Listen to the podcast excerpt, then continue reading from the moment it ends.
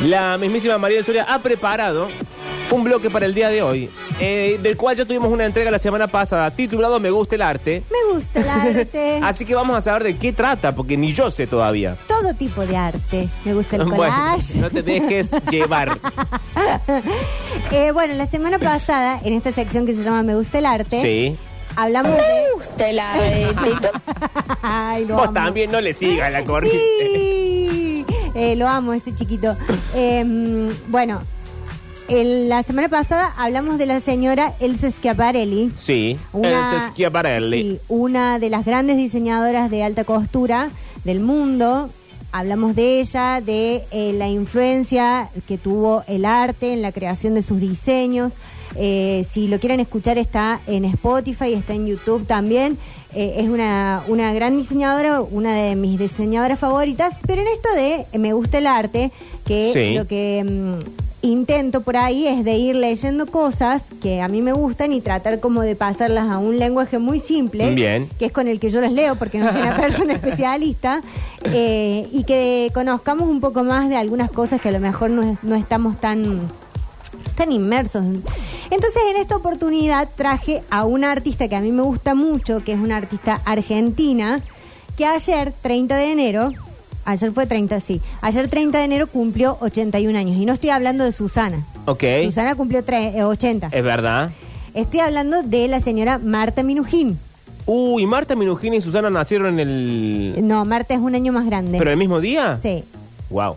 Bueno, Marta Minujín, para quienes eh, no la ubican, es una señora muy reconocida porque siempre está vestida con unos overol muy, colo- muy coloridos.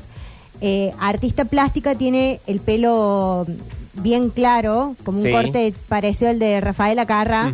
Unos lentes siempre muy extravagantes, una joyería muy grande. Parece... eh, ella se viste así como muy estridente como una señora que de la que supimos hablar, una señora Sí. también octogenaria. Sí. En realidad eh, hablamos de Iris Apfel, que eh, tiene más de 100 años. Eh, también hablamos en un Gente Regia que también lo pueden buscar. Pero Marta Minujín se viste así y es conocida, la deben haber visto en algún momento, en algún recorte de un programa, porque ella siempre dice arte, arte, arte. Es verdad. Es como su latiguillo. Es un latiguillo. Ella siempre, arte, arte, arte. Bueno, entonces, eh, Marta Minujín, que es un ícono del arte contemporáneo, vamos a hablar hoy de ella, eh, un poco de su carrera artística, de, de dónde viene su, su creatividad y también lo- las cosas que ella pasó en su vida y la influencia que tiene y la, el alcance que tiene en lo que es el arte argentino, porque Sí. es tan importante, porque es una de nuestras artistas eh, Plásticas. plásticas más importantes de la historia Argentina. Así que vamos a escuchar el, el primer audio eh, para escucharla a Marta Minujín y un poco de lo que habla sobre sí misma y sobre su trabajo. Marta, ¿necesitan mucha manutención estas obras? No, ¿sabes lo que necesitan ser fundi- Mira, estas obras son, aunque no crean, yo no las invento. Eso es lo que le quiero decir a todo el mundo. Yo no invento estas obras. Se me inventan. el- Yo soy un artista cinco diferente y, mi, y mi- mi- mi mente es una esponja que capta lo inconsciente de los argentinos, te juro. Yo venía de New York y hacía unas cosas, viste, totalmente tecnológicas. Y entonces de pronto se me ocurrió hacer los días de la semana argentina. Estos son la semana porteña. El ¿Por qué la gente cambia de ánimo cada día en Buenos Aires? Y en todo el mundo. no, pero yo no lo inventé, no te estoy diciendo que no lo inventé, me lo dice. Por ejemplo, el lunes se levanta porque estaba cansado. El martes es el día que no hay sexo. El miércoles es el día intelectual para los argentinos. El jueves se expresión de libertad, como ustedes tienen. Video, bandera argentina y bota de gaucho. El viernes hace las citas. El sábado baila con la escuela y el domingo tiene gorro militar fragmentado, bandolero y pelota de fútbol. Yo no lo inventé. Y esos son tres meses de la semana que tampoco los Meses del año. Tres meses del año porque hay uno en Corea, es decir, me los habían encargado en Estados Unidos y hay uno en Corea, otro en Washington y otro en la Patagonia. Esta obra, ¿sabes qué? Para hacerla de bronce y ponerla en una plaza. Es decir, esta razón, porque soy made in Argentina, soy Marta Minujín. ¿Puede vivir en arte entonces? Por supuesto, en el tercer milenio, por empezar, la mujer va a protagonizar todo. Porque la mujer es intuitiva, pacifista, pacífica, no, y da luz. Por ejemplo, como le sale un cuerpo de su cuerpo, viste, claro que al hombre no le pasa. Entonces es más pacifista, no hubiese creado la Primera y Segunda Guerra Mundial. Entonces va a dominar el mundo la mujer, yo no soy... Y el hombre va a ser una especie de cosmonauta. No va a estar a plata, va a ser un cosmonauta. Entonces el, el mundo que viene va a ser mucho más vivir en arte, no tanto deporte, no tanto política. Bueno, acá hay varias cosas para decir de Sí. Marta Minujín y de, de los conceptos que ella trata. Siempre menciona mucho, eh, hay algunas cosas que caracterizan mucho su trabajo. Una es eh, la conexión que ella tiene con el hecho de ser argentina y le gusta mucho estudiar el comportamiento social de los Sí. argentinos. Otra cosa tiene que ver con la mujer, con el rol de la mujer. Y otra eh, tiene que ver con su mirada del arte como lo más importante sobre otras expresiones como incluso la política, el deporte o quizás... eh, y cuando nombra política y deporte es como si nombrara las cosas que se hablan en un bar. Es muy argentino ir a un, un bar Sí. eh, a tomar un café y escuchar gente hablando de político de fútbol. Eh, Marta Minujín fue, ref- eh, fue, es referente del arte conceptual, que es esto que por ahí muchas veces miramos, eh, o sea, el arte conceptual es un movimiento artístico bastante moderno, donde la conceptualización o la idea que se tiene de la obra de arte es más importante que la obra en sí. Por eso también mucho del arte moderno a veces eh, no se entiende porque en realidad necesitamos como cierto contexto. Cuando hablamos de Marina Abramovic, por ejemplo, también en Un Gente Regia, que era esta performer, Sí. eh, hablamos un poco de la performance que eh, tiene que ver con esto, con un cuerpo puesto, eh, no sé si se acuerdan y si no, también lo pueden es- escuchar en Spotify. Marina Abramovic hacía eh, muestras donde ella se ponía como objeto de arte y buscaba la reacción de eh, los espectadores. Entonces había, bueno, un montón de, de, de- de in- eh, de performance o de intervenciones de ella que eran demasiado extremas, como esa que la gente podía tomar cualquier cosa, incluso un revólver que había en una mesa y ver cómo reaccionaba con ella adelante sin Sí, moverse. sin moverse. Eh, bueno, entonces Marta Minujín es también referente de este movimiento artístico. Ella nació el 30 de enero de 1943 en Buenos Aires. Eh, es muy. La carrera de Marta Minujín siempre se caracterizó por ser demasiado creativa, es muy innovadora y muy provocativa también.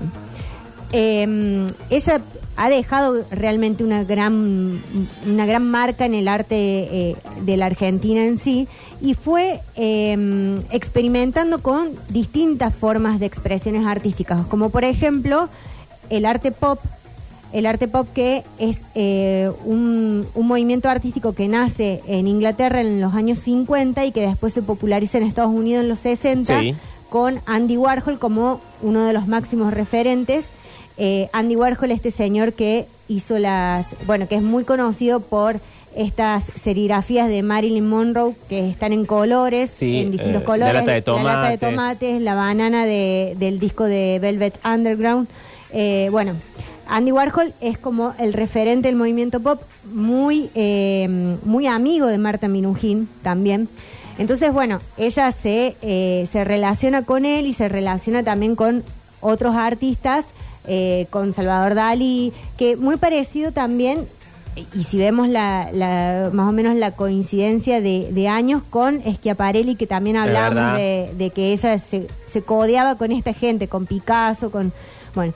em, pero lo que hizo Marta Minujín también es experimentar con materiales que no eran convencionales en la obra. Es decir, eh, utilizaba otros recursos y las obras que ella expone no tienen eh, esto de la obra que nosotros quizás conocemos, la de museo, que es una pintura, que es una escultura, que o sea, sus esculturas no están hechas como viene la, la escultura más antigua en mármol o, o en otro tipo de elementos, sino que su escultura es mucho más conceptual. Por ejemplo, hay una muestra que ella utiliza colchones que encuentra en la calle. Em, pero bueno, tiene una vasta carrera, una muy, muy larga trayectoria y sin embargo, la primera vez que ella vende una obra de arte fue cuando cumplió 41 años. Eh, Marta Minujín fue una, una mm, joven que desde muy temprana edad ella demostró esta eh, cuestión de expresión artística muy cercana, muy cercana a eso, pero muy, eh, muy alejada de cualquier afecto familiar. O sea, sus padres como que no le prestaban demasiada atención. De hecho, ella eh, se casa muy joven con una persona que eh, estuvo durante toda su vida. El, el esposo murió en el 2021. tienen dos hijos. Y Marta lo que hizo fue eh, irse con una beca del Fondo Nacional de las Artes Sí.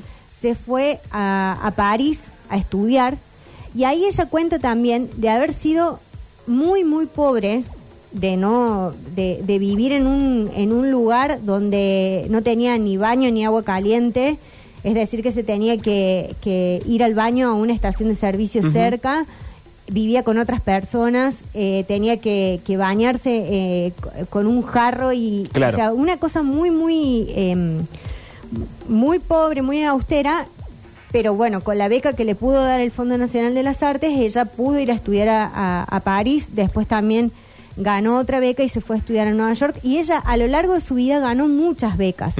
Que eso le permitieron a ella y- Ser quien es, ser sí. quien es, y con el apoyo este de, eh, de bueno, del Estado, eh, como propulsor de la carrera artística de una persona que nos representa tan bien, no solamente en Argentina, sino a nivel mundial, porque Marta Minujín es una de las grandes artistas a nivel mundial. Y ella lo que hace, a mí me parece interesante que un poco esto lo, lo mencionaba en este audio que con la, la chica que la entrevistaba, que ella habla, eh, tiene una, una forma de relacionarse con el, con el arte que lo menciona muchas veces en las entrevistas que le hacen, y es que el arte en general es para todos. Por eso eh, el arte se tiene que exponer en los museos. Y ella habla de una cosa que a mí me parece fascinante, que es, si vos te pones a observar, todo lo que nos rodea es artístico. Incluso la persona que está eh, ordenando sus plantas o decorando su casa o decidiendo cómo acomodar el escritorio de, de su trabajo, está de algún modo ten- teniendo una visión estética de eso. Incluso hasta en el desorden, porque muchas veces vos ves a alguien que vive, que te dice yo no le doy nada de Sí. bola a esto, y hay una decisión estética de no darle bola a eso. No, y además es cierto que ella, más allá de la cuestión de los museos, ha hecho muchas cosas que eran públicas, que no, que no pertenecen al terreno de eh, ir al museo a verlo, Sí. sino que eran exposiciones armadas en la calle, Claro. eran más, más cercanas a la gente. Ella introduce el, el concepto del happening. El happening son intervenciones artísticas donde participan los espectadores, es decir, que suceden en un momento y se destruyen ahí. Entonces ella considera que ella es autora solamente de la obra que arma, pero no es autora de la obra que desarma. Y la obra tiene dos partes, la obra que se arma y la obra que se desarma. ¿Quiénes la desarman? Los espectadores. Vamos a escuchar ahora un segundo audio para, para seguir conociéndola un poquito más a Marta Minujín y después vamos a hablar de lo que son sus eh, obras más controvertidas y más significativas porque es una artista que también ha sido... eh, Sí, no estaba ausente de las polémicas de- nacionales. es muy polémica, sí. Siempre pensé que el arte era una cosa, es decir, que había muy buenos pintores y, excelentes escultores, pero muy pocos artistas. Los artistas que- que existieron fueron siempre que rompieron un concepto de arte anterior.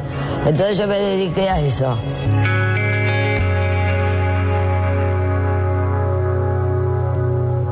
Y ser artista que no te importa, como que te importa muy poco lo material. Y, y- y- si te va, como te vaya a mí, que me vaya, he, he- sido extremadamente pobre, donde he dormido sin baño, sin calefacción, una vida terrible en París y otra en New York, en distintos lados, a de pronto estar mejor. Pero uno no, no, no piensa en el dinero, tiene que, es como un vómito de los dioses. Tenés que de- decir, tenés que hacer y estás conectada en el mundo a través de eso, el artista.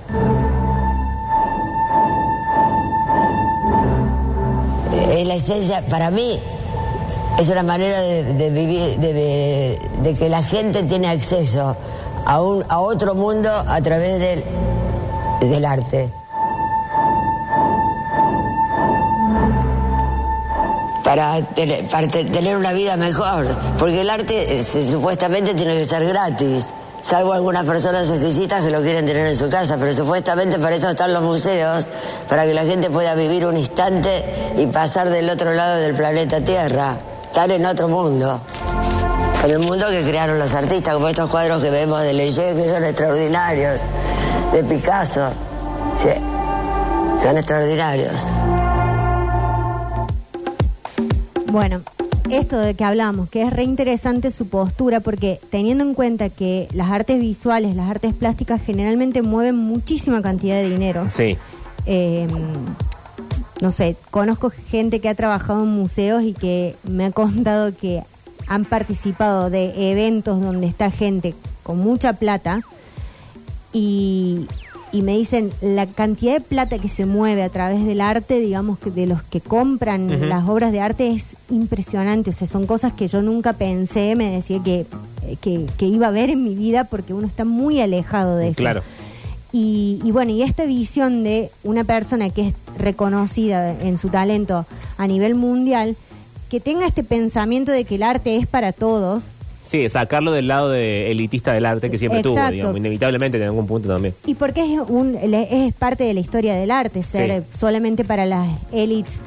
Eh, pero bueno, Marta Minujín en 1965 hizo una obra que se llamó La Menezunda. Que fue una obra que fue muy polémica y muy, muy criticada en su momento, que eh, más o menos 50 años después la vuelven a armar en el Instituto de Itela, que es este como es- esta especie de semillero de, de artistas Sí. que está en Buenos Aires, es muy reconocido también como institución. Y ella eh, lo vuelve a hacer ahí para que la gente la, la, la pueda, la pueda ver a la, a la muestra. La Menezunda eh, significa confusión en, el lunfardo Ujú.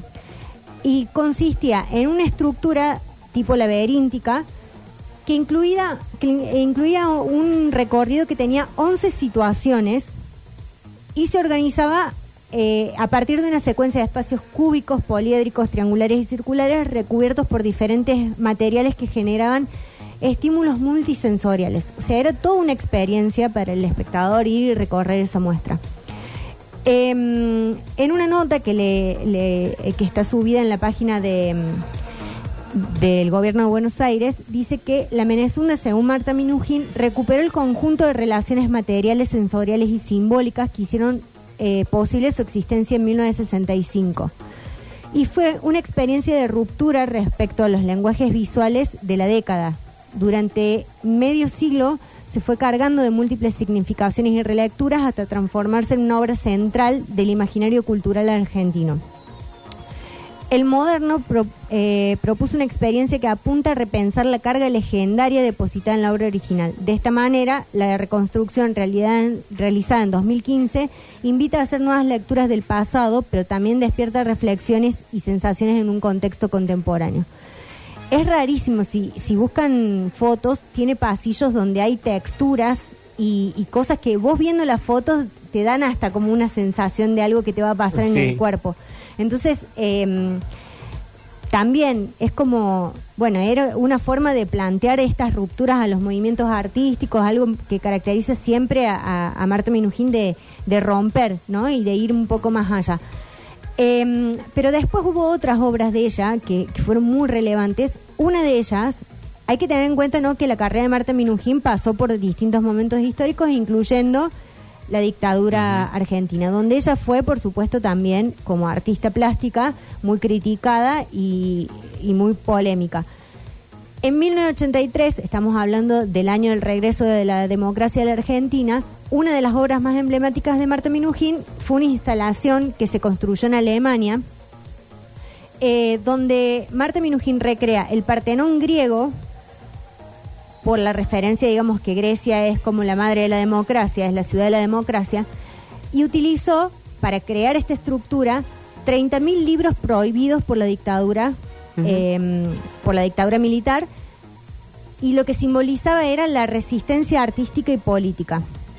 Lo curioso de esta obra es que la gente, digamos, podía sacar los libros y llevárselos Claro. para leer los libros Ujú. que habían estado censurados, pero lo curioso es que ella eligió 30.000 libros y esa cifra se conoció después. O sea, Ah, esa ok. cifra, la de los 30.000 desaparecidos, no fue una cifra de ese momento, o sea, Ujú. ella no lo hizo Pensando en pensando eso. en eso, sino que fue como una cuestión muy, muy, muy casual. Eh, bueno, esa es una, una de las cosas. Hay algunas notas que hablan de que había menos libros, que bueno, pero lo cierto es que así todo me, pare- me parece que fue muy interesante para pensar esto, ¿no? En términos de entender un poco el arte conceptual, es hacerse esta idea, cómo piensa ella la obra. Crea un Partenón griego, eh, teniendo en cuenta que Grecia eh, es la ciudad eh, donde nace la democracia, con los libros que la dictadura cívico-militar había censurado. Después hay otra obra que se llama La Destrucción, que es de 1963, donde ella decide, según sus propias palabras, destruir todas las obras que había hecho en los últimos tres años.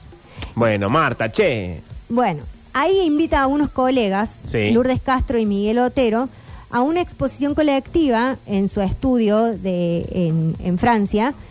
Y ahí hace un catálogo en el que anunció de manera explícita su intención para el fin de la exposición. Fuego, por todos lados. bueno. A la mierda. Luego hay una obra de 1985, Ujú. que es la obra que ella hace con Andy Warhol Sí. que hay una foto muy conocida donde ellos están los dos sentados en una escalerita sosteniendo unos choclos. La obra se llamaba El pago de la deuda externa con choclos. y fue una serie de fotografías que fueron colaborativas entre Mar- Marta Minujín y Andy Warhol, eh, donde utilizaban choclos como símbolo de la crisis económica y de la deuda externa en Argentina. O sea, estamos hablando de 1985. Realmente es para pensar, digamos, todo lo que sucede y vuelta, todo lo cíclico Sí, sí, que sí, es todo. ¿no?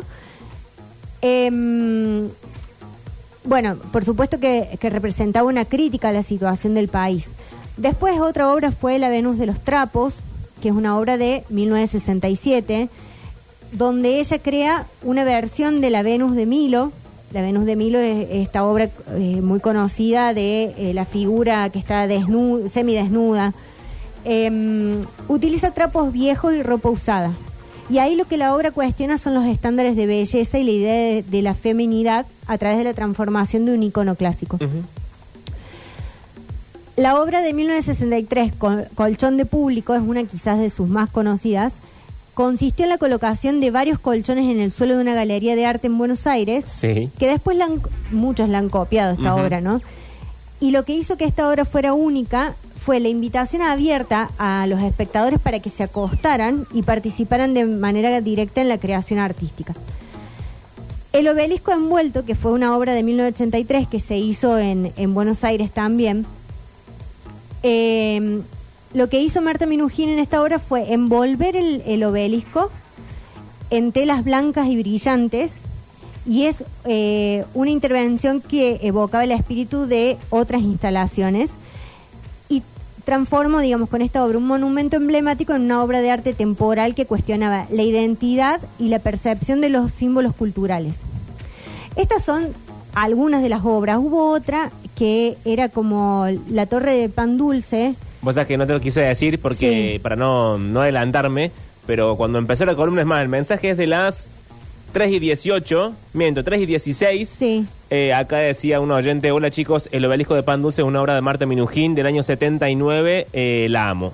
Sí, bueno, ahí lo que hacía la Ah, y gente aclara era... que es la primera obra comestible de la historia, no sé, lo dice el oyente. No, no- sí, no sí, sé pero es verdad. Eh, lo que hacían era sacar los, los pan dulces con los que estaba construido el obelisco, el obelisco de pan dulce, Sí. eran falsos, pero ellos, vos ibas, sacabas el pan dulce y lo cambiabas por uno de verdad. Ah, ok. O sea, había toda una estructura. Bueno, y una de las últimas que quizás es muy parecida y emblemática es eh, el lobo marino, en, el, en la escultura del lobo marino hecha con alfajores Habana en la puerta del Museo del Mar, en Mar del Plata. Mm. Sí. Esta es una... mm, mide 10 metros de altura. eh, es una obra que le llevó un par de años a hacerla. Y mm, se inauguró en el año 2013, o sea, tiene 11 años. La verdad que es preciosa la, la obra. O sea, yo estuve en ese museo, que es el Museo de Arte Contemporáneo de, Sí. de Mar del Plata. El museo es muy lindo, ahí vi la exposición esta de, de las bolitas, que en un momento también conté la historia de esa artista y de la, de la fábrica de bolitas eh, para jugar a las bolitas. Y la, la escultura esta del lobo marino es realmente imponente porque aparte, al estar hecha con eh, la- eh, el papel de los alfajores Habana, es como que cuando le da el sol hay un momento de la luz. Cambio que brilla, porque el alfajor de Habana es como sí, platinado. es como dorado, sí. Eh, medio que brilla y vos vas viendo que va cambiando la luz y también va cambiando Sí. el, el color de la escultura. Bueno, ella, digamos, tiene una cosa que eh, tiene que ver con esto, de ver su arte a través, si bien es una persona que se ha movido por todo el mundo, que ha estudiado en París, que ha estudiado en Nueva York, que son como capitales del mundo muy importantes para eh, lo que es el arte, eh, para, para los estudios del arte. Ella siempre fue una persona muy, pero muy argentina, con un estudio de la sociedad y una sensibilidad para hacer una lectura sobre la sociedad que me parece muy interesante y que ella en un momento también habla en algunas entrevistas de que es eh, de que con esta misma idea de que no sean las obras privadas para algunos coleccionistas que les gusta tener eso solamente para verlos ellos y saber cuánto dinero tienen Sí. eh, le parece que llevar algunas cosas a otros lugares del mundo también habla de llevar nuestra cultura a todo el mundo. Que ella eh, lo dice, bueno, también lo hacen los jugadores de fútbol, también lo hizo Piazzolla con el tango. Claro, sí, más vale. Eh, pero bueno, tiene siempre esto. En el primer audio que escuchábamos, cuando ella decía que había analizado la vida de los Sí, de cada uno de los de días, los- de eh, cada los uno de los días de semana en Buenos Aires, no- ni siquiera en, en, en la Argentina. O sea, ella decía, bueno, acá como que el porteño los lunes se deprime, Sí, el martes tiene sexo, el miércoles tal cosa. Y de eso había hecho una instalación. Eh, es muy divertida en las redes, ella también se- en su Instagram sube cosas todo el tiempo. Eh, a veces está con una cabeza como de caballo, como Bojack Horseman. Eh, y bueno, y muestra sus instalaciones, siempre está con, su overol de colores. Sí, que digamos que tiene una personalidad fuerte, no es que es alguien Y no. eh, tranquila No, del, del pero, mundo del arte. pero también es como esto de que siempre vemos que las personas se expresan de la manera que quieren y de la manera que, que pueden y ella, digamos, se mantiene como con esa impronta, a pesar de ser una señora muy grande ya, eh, incluso cuando ella se muere su marido, termina haciendo una boda que creo que fue, no sé si en el, el en el 2022 o el año pasado, donde ella dice que se volvió a casar con la eternidad. Y un poco de eso, que también fue como una cuestión media performática, Sí, claro. eh, es un poco lo que ella intenta, que, las, que considera que después de, de vencida la discusión sobre el deporte, sobre la política, nunca va a haber una discusión sobre el arte, porque el arte va a sobrevivir. Entonces, su trabajo es tratar de ser eh, inmortal a través del arte, no ella como persona, o sea, ser eterna, de la misma manera que fue que es eterno Miguel Ángel, que es eterno eh, Leonardo da Vinci. Claro, Eh, a- alcanzar la trascendencia, digamos. Alcanzar Trascender el mundo ordinario y mundano. Exacto. Vamos a escuchar eh, un segundo audio de, eh, un tercer audio de ella, perdón, eh, do- de una entrevista que está subida en el canal de la televisión pública y es una entrevista cortita, pero está buena para conocerla de ella a fondo. No, pero hay artistas que, que, por ejemplo, la Venezuela es totalmente argentina, porque fue una inspiración de cómo era la ciudad de Buenos Aires en esa época. Y entonces es como exportar Argentina. El tango exporta Argentina. Los jugadores de fútbol también, pero todos hay que ver en qué nivel. Borges también. Hay distintos niveles, pero la Argentina es un país muy creativo, mucho más que otros países de Latinoamérica. En Nueva York. No me ayudaban. Por ejemplo, yo inventé todas esas cosas de. Todas esas cosas de, de arte tecnológico y no me daban entrada. Por ejemplo, decían, ¿cómo? Una mujer y Argentina, y sobre todo mujer. Pero yo inventé eso de vestirme con overoles donde el cuerpo no era ni de hombre ni de mujer, como un andrógino así. Y entonces pude parar todas las cosas del, del machismo que había. No, que estuve, solamente que estuve feliz de ver toda la gente que vino al museo para ver pandemia y el amor de la gente y todo eso, eso me encantó. Es un lindo lugar, me gusta.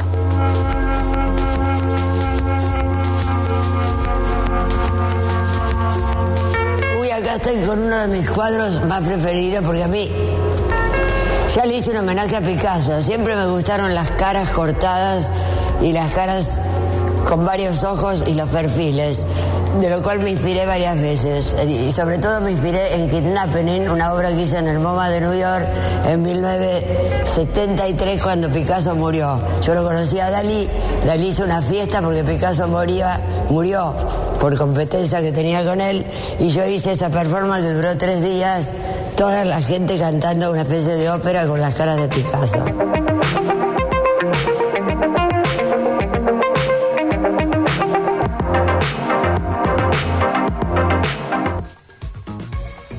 Eh, bueno, Lucas Román, que es un periodista de La Nación, le hizo una nota eh, hace un tiempito a Marta Minujín, donde le pregunta muchas cosas muy lindas. La nota la pueden buscar en, la web de La Nación.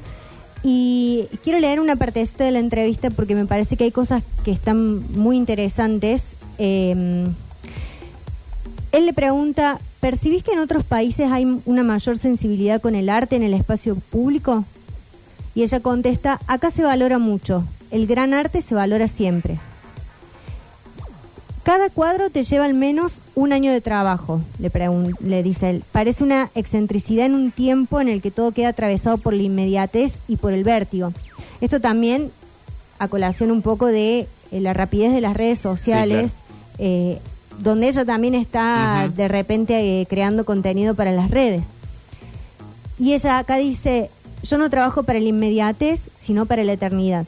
Yo sé que estos cuadros van a ir a parar a museos, no a colecciones privadas, lo cual eh, remarca el, el valor trascendental de la obra de arte y el acceso de la obra de arte para todo público y no para una persona en particular. ¿Y qué mensaje te imaginas que van a transmitir estas obras en el futuro? Yo espero que muchos jóvenes puedan inspirarse en mi obra. Mis últimos cuadros, por ejemplo, van a ser un testimonio de la pandemia, que es un poco lo que ella menciona en, est- eh, en otras notas donde dice que, eh, que estaba contenta con la cantidad de gente que había ido a ver es- esa muestra, eh, que bueno, que hablaba de ese momento que ya está siendo un momento histórico. O sea, no es que pasó, ya hay cosas que nos podemos acordar como si hubiese pasado hace 10 años. Sí, sí. Eh, y le pregunta, ¿y el conjunto de tu obra de qué nos habla? ¿Qué valores expresa? Mi obra es una invitación a vivir el arte, la gente que entra en el Batacazo, una performance que se montó por primera vez en 1966 y se tira por el tobogán o camina por el Big Ben, una instalación que hizo en Manchester en 2021, tiene una vivencia común- con el arte. Es un arte efímero que toca la emoción y la razón. ¿El arte, le pregunta él, ayuda frente al dolor y frente a la crisis? ¿Qué valor tiene en un momento de incertidumbre y desesperanza como el que atraviesa hoy a muchos argentinos? Yo digo que el arte puede producir momentos de paz. Hay que aprender a mirarlo y aprender a vivirlo. Vale la pena tomarse un momento de reflexión para conectarse con el arte. Este siempre fue un país con mucha cultura. ¿Y crees que esa sensibilidad cultural ha declinado como consecuencia del deterioro de la Argentina? No, es un país cultural des- desde sus comienzos. Si no, estaríamos como Centroamérica, donde la pobreza también es conceptual. El arte puede ser entonces una defensa frente al desánimo colectivo. Sin duda, hay que vivir en arte. Em, eso es lo que Marta Minujín dice con respecto al arte. Me parece también importante ver esto de... em, estamos también creo que en un momento donde la inmediatez ha- hace que no tengamos tanto tiempo para la reflexión, sino que solamente es una cuestión de que la información llegue, la puedas procesar lo suficientemente rápida como para compartirla más rápido aún. Y me parece que hay algo de lo que Marta Minujín dice con respecto al arte, que no solamente tiene que ver con el arte contemporáneo, que por ahí también te hace que te pares frente a una obra y pienses, ¿qué mierda me están queriendo decir con esto?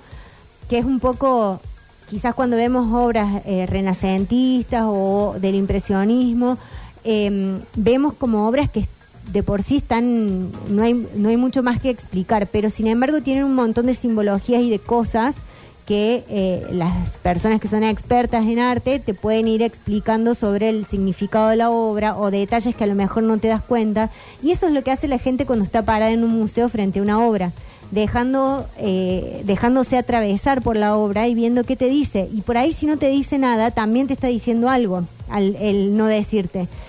Y eso me parece que es importante de rescatar de eh, aprender sobre arte y aprender a tener una mirada artística, aunque no sea en un museo, sino tener una mirada artística en el entorno que nos rodea. Tener una mirada artística de ver cómo estamos viviendo hoy, eh, si te sentas un segundo a contemplar, te sentas un segundo en un bar, en una plaza, lo que sea, y empezás a mirar un poco el entorno, descubrís arte en la naturaleza que nos rodea, en las personas que caminan cerca, en los objetos que encontrás, en las cosas que se venden. Eh, bueno, ella tiene una corriente artística, hay un montón de corrientes, un montón de cosas para explorar y conocer. Y me parece, bueno, hermoso esto que una persona que tiene esta trayectoria, esta trascendencia, eh, tenga esta mirada de el arte al alcance de todos. Eso me parece bellísimo. Eh, para cerrar la columna, eh, quise traer un video de hace muy poquitos días donde en medio de toda esta polémica por la ley ómnibus y el cierre del Fondo Nacional de las Artes y de todo lo que ya venimos hablando hace un- unos días sobre el atropello a la cultura que, que propone el gobierno eh, de, de Milei, ella le contesta por qué eh, no debería cerrarse eh, el Fondo Nacional de las Artes, que fue el fondo que le permitió a ella cre- eh, crear una carrera y poder estudiar y poder transmitir esos conocimientos también a otras generaciones, como ella habla, donde eh, bien dice, ojalá que mucha gente encuentre inspiración en mi obra para seguir creando más obras. O sea, no se siente un artista en sí misma y acaba de acá se termina lo que yo hice y lo que yo creé, sino que pretende esa, esa cuestión de eternidad a través de otros artistas. Así que vamos a escuchar lo que dice Marta Minujín y con esto cerramos. Me gusta el arte. Hola amigos, acá estoy trabajando porque los artistas vamos de- directo al, al- al alma gratis, vendamos o no vendamos. Lo que quiero subrayar que me parece terrible cerrar el Fondo de las Artes. ¿Qué hubiese sido yo mis comienzos si no hubiese podido esos préstamos que me ayudaron a ir a París y mirar todos los grandes museos y aprender mirando? Es tremendo que lo cierren.